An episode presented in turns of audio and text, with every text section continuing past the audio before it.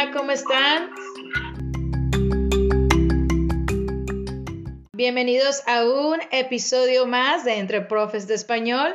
Este es nuestro episodio número 5 y hoy es el primero de marzo. Le damos bienvenida a marzo con este, con este podcast de Entre Profes de Español.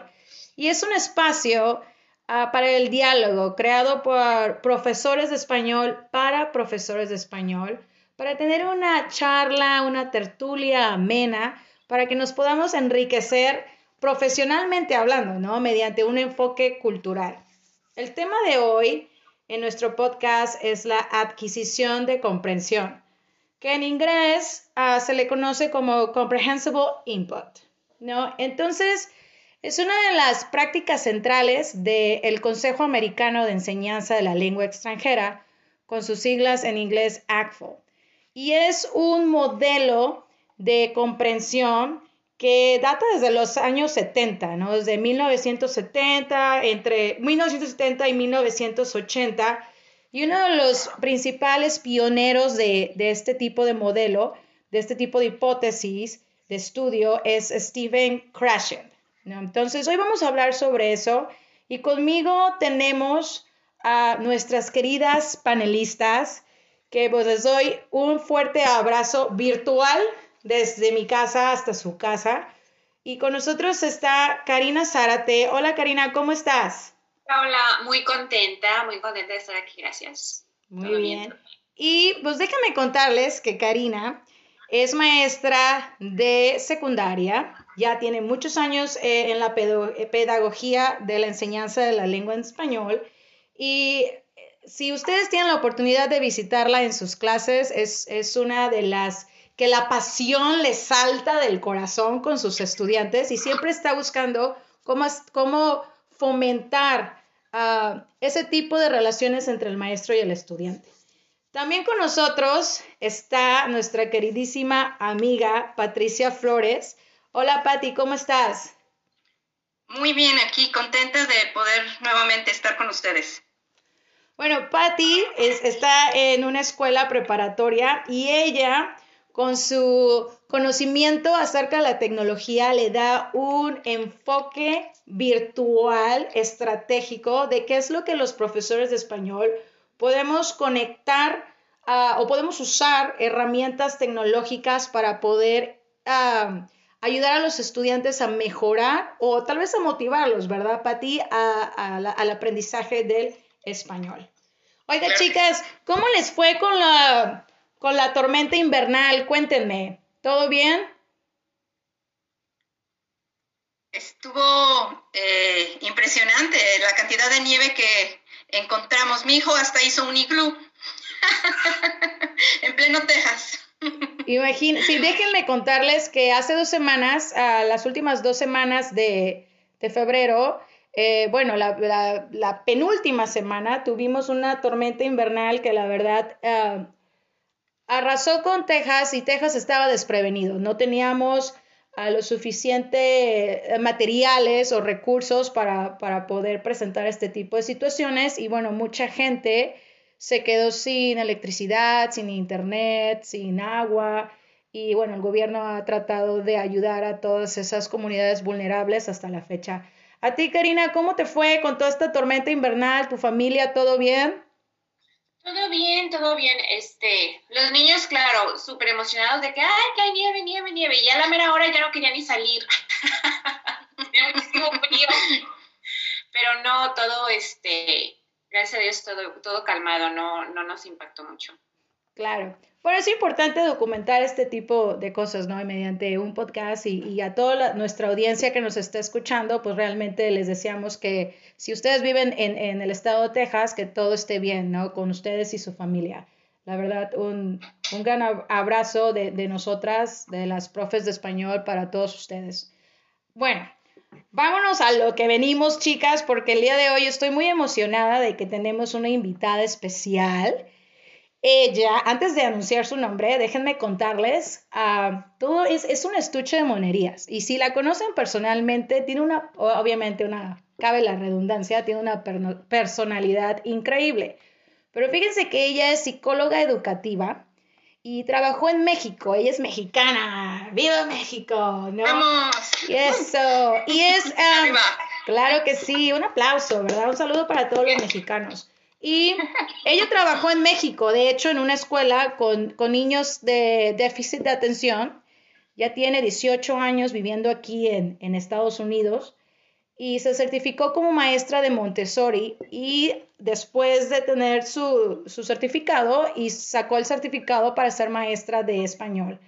Lleva ya 10 años trabajando como maestra de español y ella tiene experiencia en el nivel que le pongan, ella la hace, ¿ok? Ha enseñado en primaria, en secundaria, en preparatoria y una de sus pasiones es un método de comprensión también, que, yo creo que los estudiantes ah, lo, disfrutan mucho, ¿verdad? Porque tiene mucho enriquecimiento en todos los aspectos. En inglés es el TPRS, que es Teaching Proficiency Through Reading and Storytelling, which is en español Pedagogía de las competencias de habilidades a través de lectura y cuentos. Y bueno, Ahora sí, pongamos, le damos un gran aplauso a Paola Alba. ¿Cómo estás, Paola? Muy bien, Dianita, muy bien, muy feliz, muy honrada este, de estar aquí con ustedes. O sea, al principio un poco nerviosa, yo decía, Dios mío, ¿yo qué voy a decir si estoy con tres personalidades que saben muchísimo? Eh, pero muy, muy contenta y pues agradecida de que me invitaron y pues aquí estoy. Oye, Pau, te puedo llamar Pau, ¿verdad? obvio, claro. Oye, Pau, fíjate, este, háblanos de ti, cuéntanos ahora sí, ¿qué te inspiró para ser maestra? ¿Qué, qué te motiva todos los días para, para, llegar a un salón de clases y, dar todo de ti y tener toda esa, esa energía que transmites a todo? Yo tuve la oportunidad de trabajar con, con Pau en el currículum de, de verano para la lengua extranjera. Ya lleva, ¿qué? ¿Dos años, Pau, que trabajamos juntas? Sí. Tuvimos, estuvimos dos años y la verdad ahí conocí a, Pau y es de verdad que muy una persona con, con, mucha responsabilidad, mucha energía y mucha personalidad. Pero cuéntanos, Pau, ¿cómo es que, que, te, quién te inspiró para ser maestra? ¿Cómo es de que voy a ser maestra y de español? Cuéntanos. Bueno, muy chistoso. Primero que nada, yo ahora sí que lo llevo en la sangre. Mi mamá era una maestra de kinder por 25 años yo tengo una maestra, una hermana gemela que ella también es educadora y ella de hecho ya tiene su propia escuela, es la directora y, y, y todo, pero fue mucho tiempo maestra. Y pues bueno, o sea, yo como que siempre me gusta estar alrededor de mis hijos. Cuando ellos empezaron a ir a una escuela Montessori, pues yo andaba ahí como de voluntaria y demás.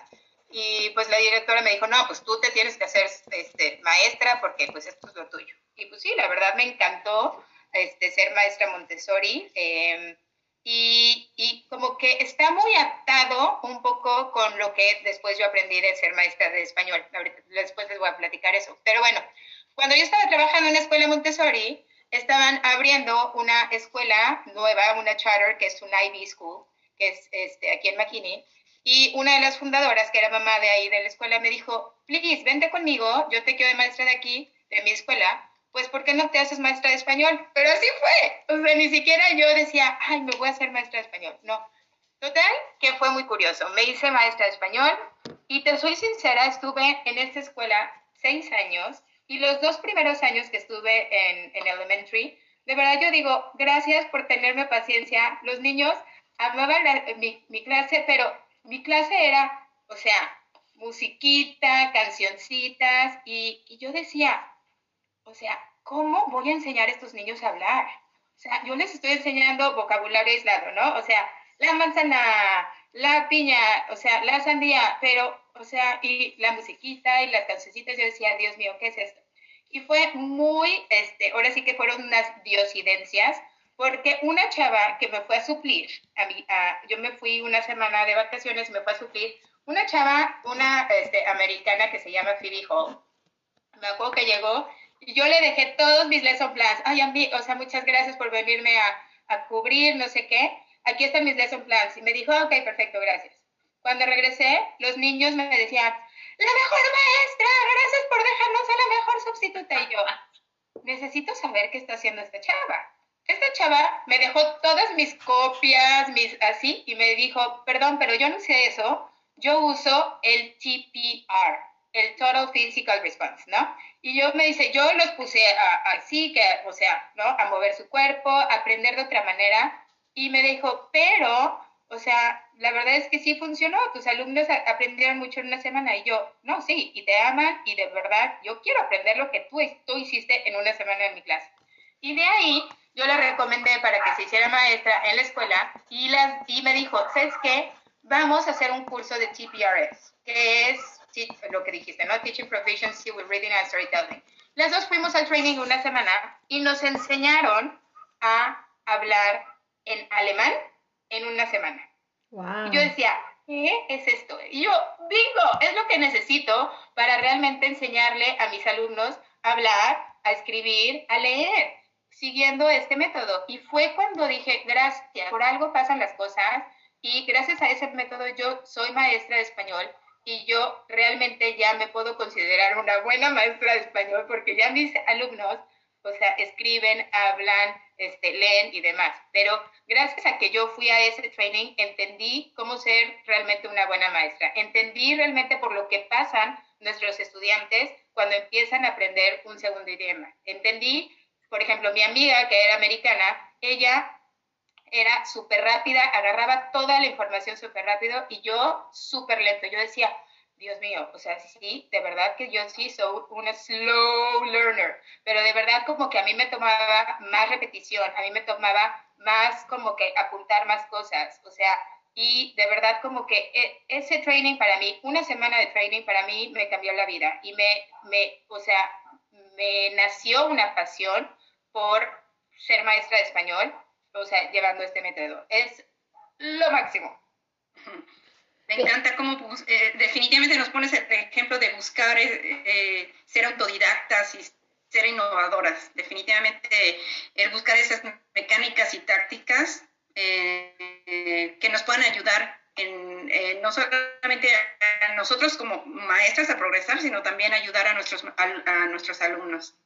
Ay, sí, la verdad es que sí, y exactamente va, va unido con el comprehensible input. Todo es, este, en, en, en, este método usan exactamente, o sea, input que solamente es comprensible por los, por los estudiantes, que es muy repetitivo, que obviamente va unido con muchos cognados para que realmente este, los niños realmente pongan atención a las palabras nuevas y que los cognados les ayuden en el contexto a darles significado a las nuevas palabras. Entonces, es como muy, muy, o sea, como los lleva de la mano, ahora sí que de nivel a nivel a nivel, y ahora sí que, eh, eh, pues, desarrollando más y más y más vocabulario, poquito a poco, y increíblemente, este, eh, o sea, a mí me ha ayudado muchísimo a, a diferenciar a los estudiantes, porque obviamente sabes qué estudiante puede llegar a decir, explicarte el por qué de, no sé, una oración y hay estudiantes que sabes que con que te digan,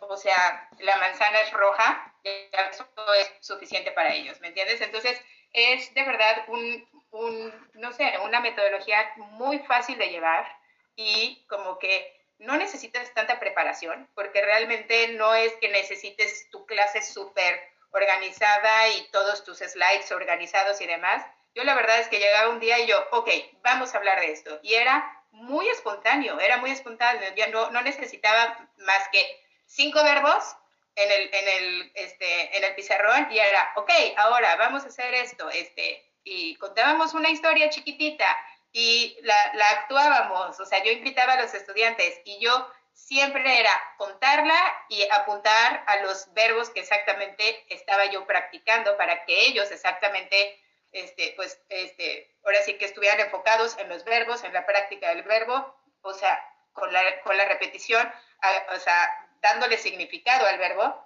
Y, ay Dios mío, y después, ahora sí que era hacer preguntas, entonces, como que la conjugación de los verbos como tal pasaba naturalmente, o sea, entonces ellos como que nunca entendían, ok, todos los verbos en primera persona, eh, eh, este, ¿no? acaban con o, o todo, no, no, era como muy espontáneo, era con la repetición, pero te digo, la repetición en una, en, una historia como espontánea Y después, entonces ya, este, no sé, es, de verdad es mágico lo que pasa con, eso, porque después es, es, ahora sí que decirles, ok, ahora vamos a contar esta historia, pero con sus propias palabras. Entonces también a ellos los forzas un poquito a, ok, ¿cómo se dice esto? O sea, realmente desde, desde el principio, o sea, sin, sin nada más que cuatro verbos en, este, o cinco verbos en, en el pizarrón. Entonces, de verdad ellos empiezan, empiezan a ver que son capaces se empiezan a motivar porque, ¿qué crees? Ya entendieron la historia que estábamos contando y ya la empiezan a escribir, después la empiezan a leer, después empiezan a leer, este, a escuchar la historia que escribió su amigo, que es distinta, pero es más repetición, y, y después le dices, ok, ahora todos cambien este, el, el final. Y entonces los niños empiezan a poner cosas chistosas. Es, o sea, el, el nivel de engagement, así, o sea, los, todos los estudiantes están así como que los niños con déficit de atención, los niños que se portan mal, los niños, o sea, sí, es increíble. Ah, por eso estoy tan no, qué, emoción.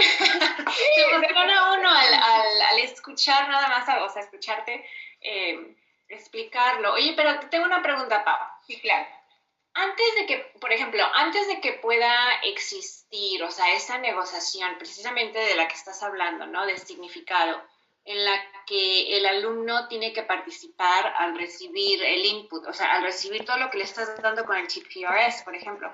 Ajá, Según la teoría de Crash, o sea, hay que reducir el filtro afectivo. ¿Qué estrategias usas en el salón para lograr esto? Y ¿Y son estrategias que usas a diario o son estrategias que implementaste al empezar el año escolar?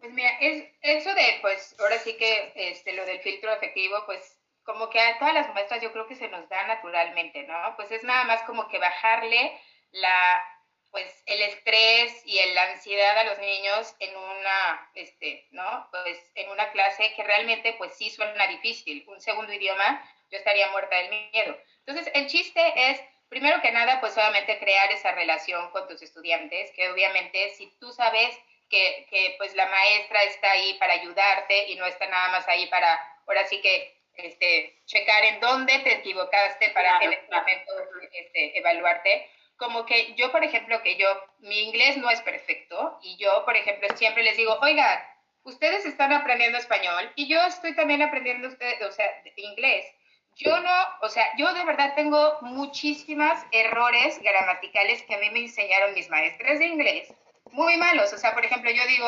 uh, what, what I am, or instead of what, why, what you, I don't know, no sé, como que yo en las preguntas, como que invierto este, el verbo con, este, con el, el pronombre, ¿no? la ortografía en inglés, igual cuando estoy escribiendo algo en la pizarra y, o en la computadora y, y, lo estoy escribiendo en inglés, ya los niños son muy lindos, o sea, ya no se ríen de mí porque se entiende.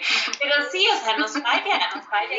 Y, y, yo siempre les, y yo siempre les digo, ok, ven, vean, o sea, yo siempre cuando hago preguntas se me hace muy difícil porque hago las preguntas como en, como en español, como en español las hacemos, no pues tenemos ni el ni el entonces la haces así de, ¿no? ¿Qué, este, ¿qué comiste hoy? ¿No? Y en, y en inglés, o sea, usan los auxiliares. Entonces yo así lo, lo pregunto en inglés. Y entonces todos así de, mi salva, no se dice así. Y yo, oigan, qué emoción, estoy aprendiendo de ustedes. Entonces eso les haces como que, de que no soy la maestra de, ok, yo soy la maestra, yo tengo la última palabra, no me digas que no me, no, o sea, que me estoy equivocando porque no es así. ¿no? Entonces yo les digo, está padrísimo aprender de los errores. Los errores a mí se me hacen oportunidades para, en vez de decirle, ay, fulanito, ya te equivocaste otra vez, digo, gracias, gracias. Ok, ahora les voy a decir este, esta palabra, no sé qué, como que agradezco los errores para de ahí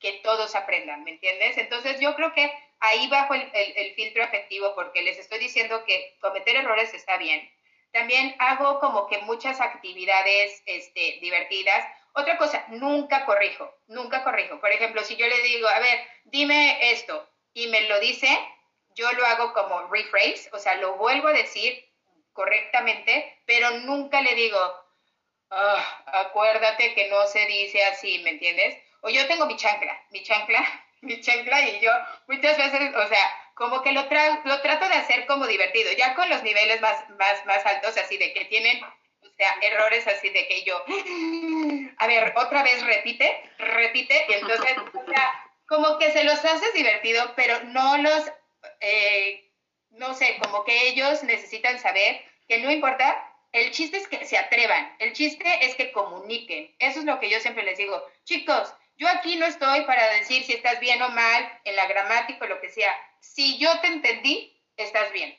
Porque, ¿qué creen? Yo tengo muchísimos errores cuando hablo inglés. Y nadie me está diciendo, don't, does, ¿no? Nunca, nunca me están diciendo, me están corrigiendo cuando yo estoy hablando. Si no, o sea, me bloquearía y diría, ya, ya mejor no digo nada, gracias. ¿No? Si mencionas algo básico, eh, porque definitivamente bajar esa eh, ansiedad y más que nada, eh, los niños tienen un, un, miedo al ajuste de lo incierto. Y más en esta temporada de, de, COVID y de todos estos cambios que están teniendo, eh, esta incertidumbre no solamente causa el exterior que lo que están viviendo, sino ya en el salón de clases. Entonces, los aportes de eh, la adquisición de comprensión y las estrategias que usemos van a ser súper importantes.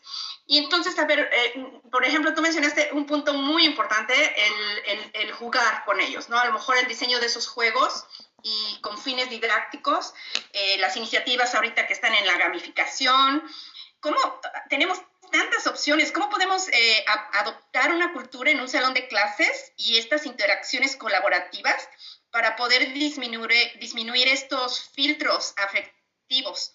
No sé, usando alguna implementación de la tecnología o algún recurso innovativo. Cuéntanos. Bueno, Patricia, tú nos estás salvando este, este año de, de COVID, de porque yo nada más veo, o sea, tus actividades por todos lados y digo, gracias, Patricia, porque yo no sé hacer esto y de verdad yo te agradezco mucho porque, de verdad, por ejemplo, yo a lo que llegaba digital antes eran, no sé si ustedes saben lo que es los booby talks. ¿Sí? bueno, ah, ¿nos puedes...? sí, sí, sí, sí, sí, sí. O sea, que les pones un, este, un video a los niños y tú empiezas, o sea, que es un video, pero de una caricatura o lo que sea, que no tenga como voz ni nada, sino, o puede tener voz, pero realmente lo que estás es describiendo lo que está pasando y le estás dando la oportunidad a los niños que te digan, ay, sí, hay un perro, el perro está triste porque el perro este, quiere salir y el, eh, el, el niño no este, no quiere jugar con el perro, ¿no? O sea, como que... O con comerciales, ¿no? O con comerciales, o con imágenes. Yo llegaba, esa era a donde llegaba mi tecnología, pero este año llegó con estrellitas marineras como tú, este, y hay muchas en el distrito que hacen muchas cosas este, tecnológicas que yo de verdad sí digo, wow, está increíble, ¿no? Y y yo creo que digo, obviamente, este, estaba oyendo uno de sus podcasts y yo este, hablaban de exactamente de la tecnología y yo decía, sí, eh, mencionaron algo de, estaría increíble tener el tiempo de, pues, primero que nada, autoaprender muchas cosas, ¿no? De cómo hacer la tecnología.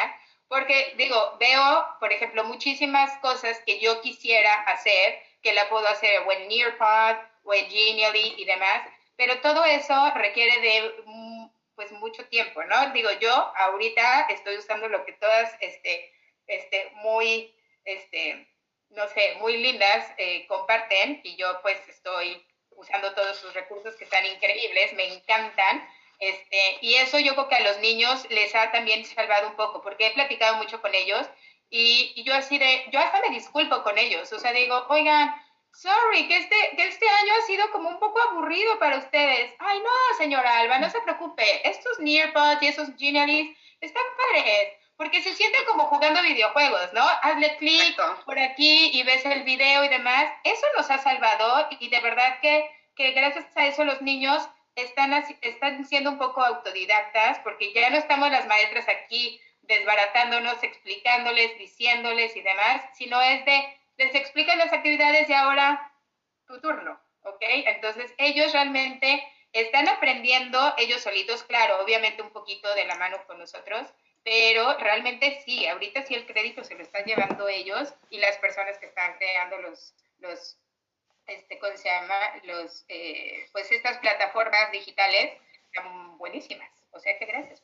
Ah, no, al contrario, que bueno, para eso estamos todos juntos ahorita en este tiempo apoyándonos y, y qué mejor que darles a los niños la oportunidad que nosotros estamos facilitando, pero eso nos lleva a que eh, podemos tener eh, salones de clases en los cuales están guiados por los alumnos. ¿Qué es lo que queremos? Definitivamente es un cambio de, de mentalidad, pero nos ayuda muchísimo porque eh, vemos lo que los niños necesitan y ellos te van a guiar su aprendizaje. Sí, y sabes qué, ahorita lo puedo como que un poquito unir con, por ejemplo, la metodología Montessori.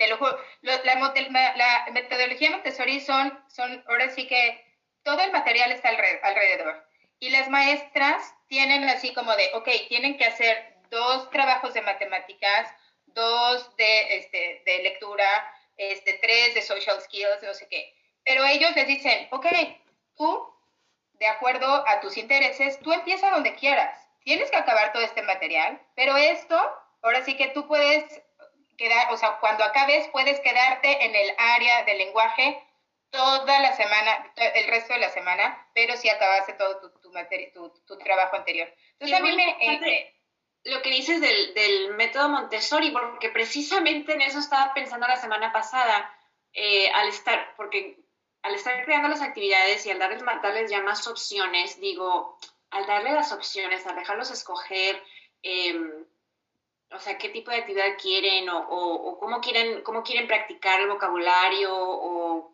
cuál lectura quieren, quieren leer, o sea, ese es el método Montessori y es algo de lo que no, realmente no me había puesto a pensar. Y, este, y pues logran, logran eh, disfrutar el, la, el aprendizaje mucho más, porque ya es meta de ellos, ya se vuelve una meta personal para ellos, ¿no? Pero, a ver, otra pregunta, Pau. Eh, ah, espérame, espérame. Ah. ¿Sabes lo que estaba yo pensando que también podemos ah, este, unir con el método Montessori? Por ejemplo, como que, el, por ejemplo, estoy pensando en matemáticas, ¿no? Ellos aprenden conceptos súper abstractos con lo concreto, ¿no? Con los, los 1000 bits, ¿no? Que son como, como cuentitas, que son así, como que van contando y visualmente empiezan como elaborando cosas más abstractas.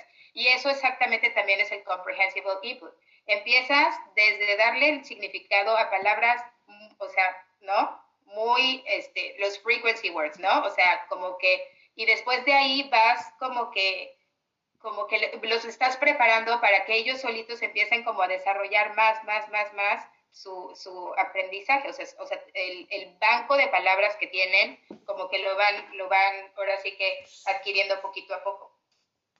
Perdóname, Karina. No, no, tienes muchísima razón. A ver, mi pregunta es esta, la siguiente. Mira, de acuerdo al Consejo Americano para la Enseñanza de Lenguas Extranjeras, la meta es utilizar el idioma, ¿no? El, el 90% del tiempo en el salón. O sea que dependiendo del nivel, ya sea la maestra, la maestra está utilizando el idioma el 90% o los alumnos, o los dos. Entonces, la cantidad de input, por ejemplo, que están recibiendo, mientras sea comprensible, es ideal, ¿no? Pero ¿sientes que esto impida fortalecer las relaciones entre maestro y alumno, ya que nos, limita esas pláticas tan necesarias para llegar a conocerlos bien?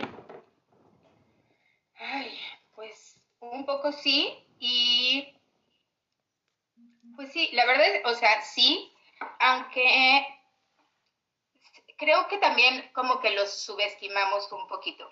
Yo creo. Yo creo que así como, como cuando eh, somos mamás, ¿no? Que quieres que los niños aprendan a amarrarse las agujetas, pero te entra como que la prisa y se las, se las acabas amarrando tú. O sea, como que no les das tiempo de que realmente ellos, o sea, pues te demuestren que, que sí saben, ¿me entiendes? Entonces yo, yo siento que a lo mejor nosotros también siempre estamos como que en el corre-corre y siempre como que no les damos tiempo a que ellos realmente piensen lo que les acabas de preguntar y piensen lo que van a decir. Porque me pasa mucho, ¿no? Por ejemplo, ahorita con mis estudiantes este, de, de 3 pre-AP. Llega y yo, Ryan, ¿cómo estás? Este, ¿Cómo te fue el fin de semana? Y, y todo me lo mastican bastante mal, no importa. Pero ellos se tratan de comunicar y se me hace súper lindo de, mi salva, sí, eh, la lluvia y eh, ya todo así, pero yo digo, está tratando, está tratando y yo, ah, muy bien, y empiezo a hacerle preguntas que también es como, como practicar, el hacer preguntas como comprensibles, o sea, como usando comprehensible input, es de práctica, es como decirles, no les vas a preguntar, oye, ¿y qué estuviste haciendo el fin de semana? ¿No? Les preguntas, ¿qué hiciste el fin de semana? ¿No? Entonces, como que es también como que, eh, entrenar tu, como que tu cerebro para preguntarles como en comprehensible input, para pues ayudarles a que ellos ah, ok, sí, sí entendí la pregunta, ¿no? Porque eso mucha gente, y, mucha gente no lo hace, y yo digo, ay, no, eso lo deberíamos de saber como que todos, ¿no? O sea, profesores, sabemos lo que nuestros estudiantes saben, entonces, pues, es, ¿no? Como que necesitamos preguntarles exactamente como a ese nivel, ¿no?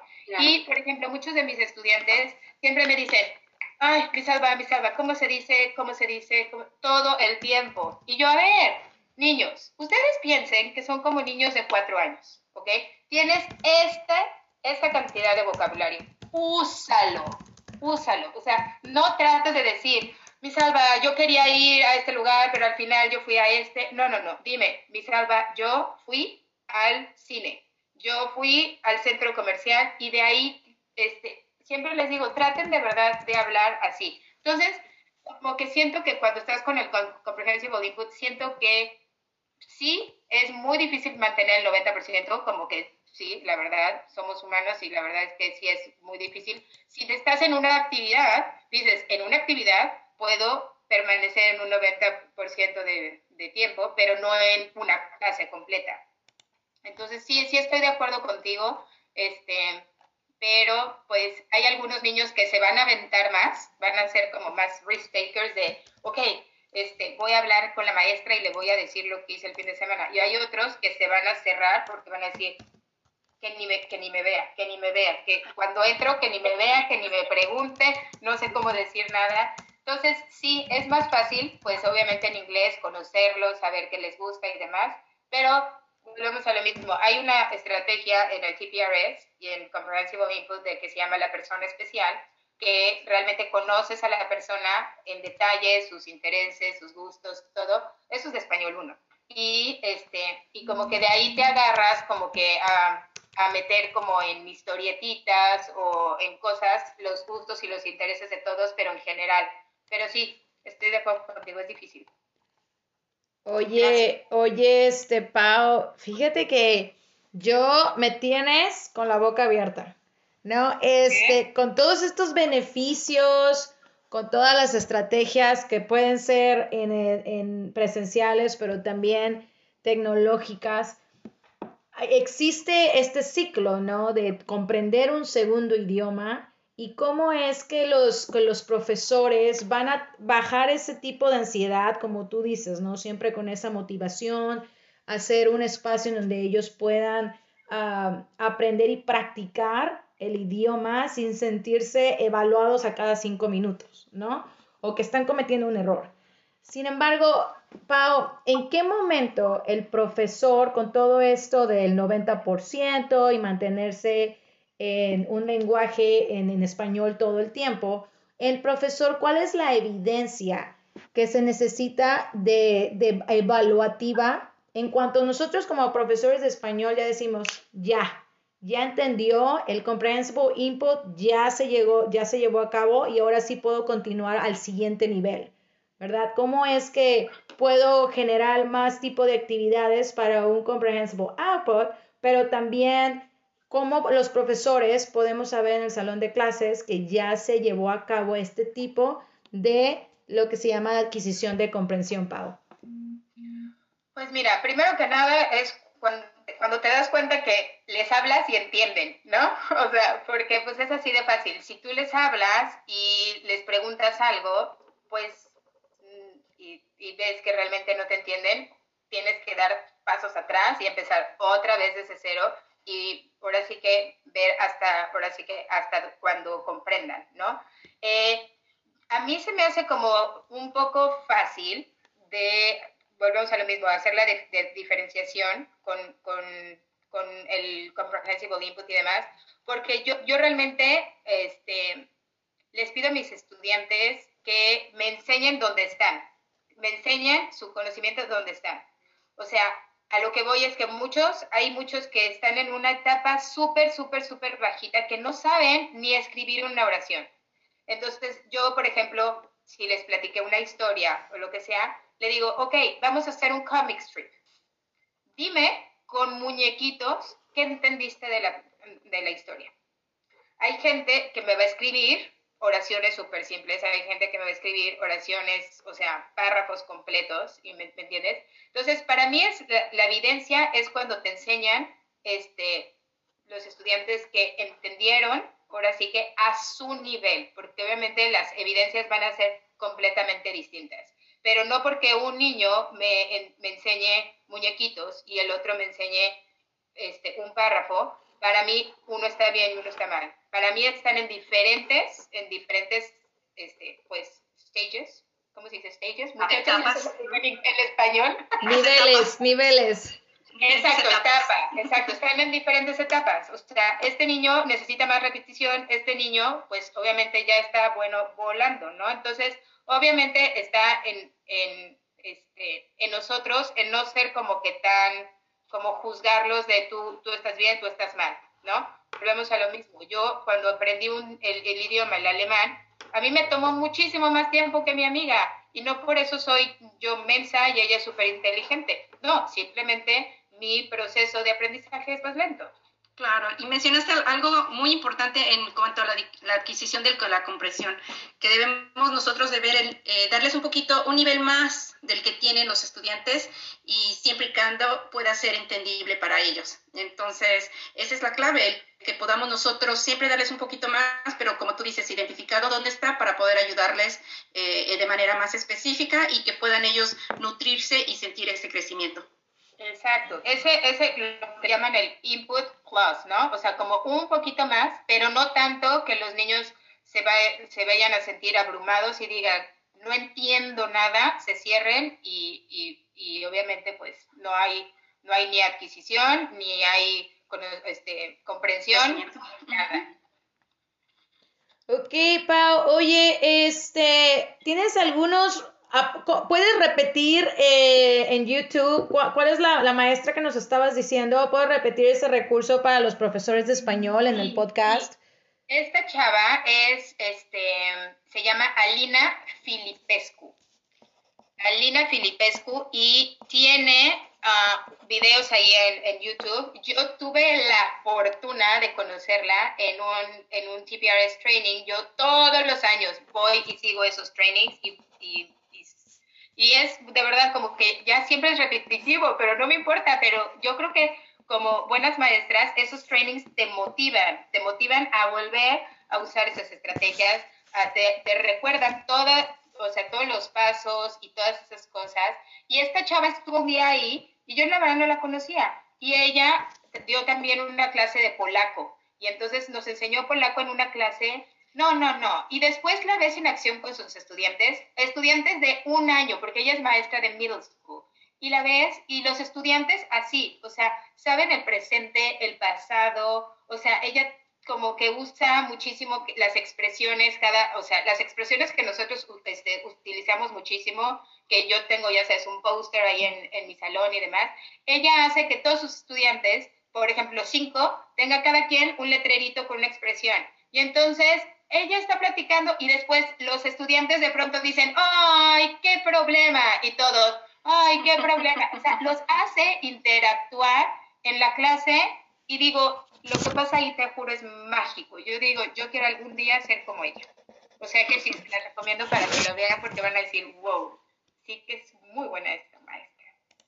Oye, Pau, pues muy interesante todos los puntos, estrategias, beneficios, aspectos que, que has tocado acerca de cómo los profesores pueden mantener este 90% y a, cualquier nivel, ¿verdad? Y cómo bajar este filtro o, bueno, mantener el filtro afectivo para motivar a los estudiantes, como dice Pati, ¿no? al siguiente nivel, a la siguiente etapa que tiene que ser el desarrollo del vocabulario, La, también me gustó mucho la parte que dijiste ah, acerca del profesor cuando comete ah, un error, ¿no? Ese parte humano del maestro es, es importante que los, los estudiantes lo puedan experimentar y que también ellos se sientan útiles de cómo poderte ayudar porque se hace una comunidad de aprendizaje.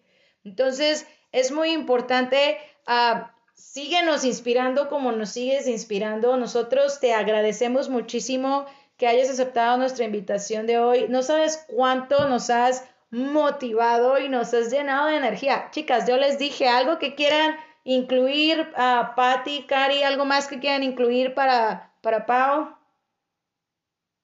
Definitivamente el que podamos nosotros eh, eh, hacer uso de la comunicación de lo, porque al ser humano le gusta jugar, le gusta comunicarse, tener amigos, ¿verdad? O sea, es, es, muy pocas las personas que ya una vez que están dentro de este, de este ambiente, pues realmente se alejen, porque se forman parte del grupo, como tú dices. Se forma ese compañerismo, eh, se sienten todos a gusto para participar, y definitivamente incluyendo un poquito más de gamificación en el salón de clases, el que podamos darles estructuras para que ellos puedan saber qué decir y qué hablar y, se sientan exitosos en el salón de clases. Muchísimas gracias por todos tus comentarios. Gracias, ¿eh? Me encanta tu energía, esa vibra es contagiosa. Ya estoy lista para mañana, ya quiero empezar a, hacer el video y a ver qué encuentro y a ver qué hago. Sí, me encanta la Muchísimas gracias. Oye, Oye, Pau, tú deberías de tener un canal ahí en YouTube y todo y empezar todo esto. Está padrísimo. O sea, obvio no. ¿Sabes lo que yo estaba de, de estresada por este podcast? Yo decía, Dios mío, ¿qué van a preguntar? ¿Qué me van a preguntar? No, la verdad es que cuando, cuando, cuando te apasiona algo, pues se nota. Y realmente yo decía, bueno, voy a hacer investigación y demás. Pero pues bueno, la verdad es que esto es como una forma muy natural, ¿no? De ayudarles a los niños a, pues, a comunicarse de manera espontánea, con, este, con poquito vocabulario, con poquito vocabulario, y no darles listas de palabras que, ¿no? O sea, el típico de, ok, la familia, la escuela, la, o sea, no, así no aprendimos nosotros a hablar en español, nosotros aprendimos con expresiones, nosotros aprendimos, o sea, como en el transcurso de de cómo se iba necesitando el idioma, ¿no? No, no, no era de, ok, niña, ahorita háblame todo en primera persona. A ver, niña, ahorita háblame todo. Claro, es que no hablamos nada más en el presente. Exacto, exacto. Así de, no, niña, hablaste en el pasado, por favor, no, no me hables en el pasado, te, te dije presente, ¿no? Sí. Entonces, siento que sí. Y de verdad, esta chava, la que van a ver en YouTube, así lo dice. O sea, yo fui y yo fui y habla mucho como con, yo también hablo con, así como me pueden ver, yo hablo mucho como con, este, con, con señas.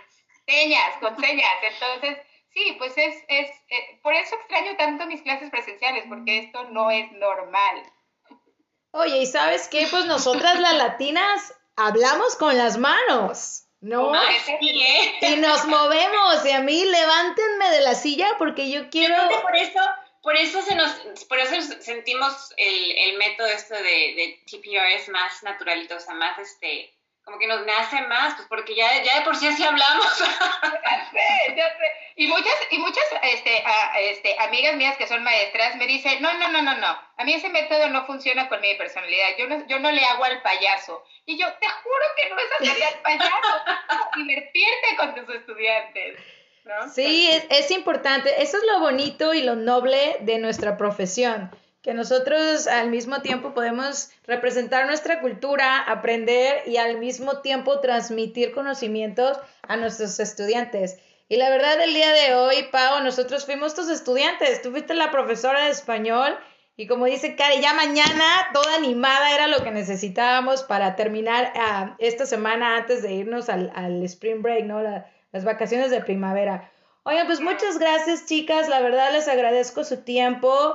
Uh, yo estoy súper orgullosa de trabajar con ustedes. Cada vez aprendo más y ese es el propósito para toda nuestra audiencia también, que aprendan de, una, de un diferente aspecto cultural acerca de cómo es que nosotras enseñamos español en el estado de Texas, ¿no? Entonces les agradezco muchísimo de haber estado el día de hoy aquí con nosotras y les hacemos una invitación para que nos sigan en Twitter. Paola Alba, ah, ¿cuál es tu Twitter? ¿Sabes tu Twitter? Ya, no te escuchamos, por unos segundos. Ay, perdón, este, el Twitter, ¿ya me escuchan ahorita? Ya. Ok, entonces el, el Twitter de Paola, gracias Cari, el Twitter de Paola es arroba Paola Alba con B de vacío a 19 y el mío es Diana Rey, una servidora, Diana Rey, arroba señora Diana Rey. Karina, ¿dónde te pueden encontrar, Karina, en Twitter? Fíjate que no me acuerdo. Cari, ¿qué pasó, pues? Siempre se me olvida. No este, yo, te, yo, yo, te ayudo, yo te ayudo. Arroba Teach Spanish, TX, de Texas. arroba Teach Spanish, TX y TX. Uh, y Patricia, ¿cuál es tu Twitter? Eh, Coach P. Flores.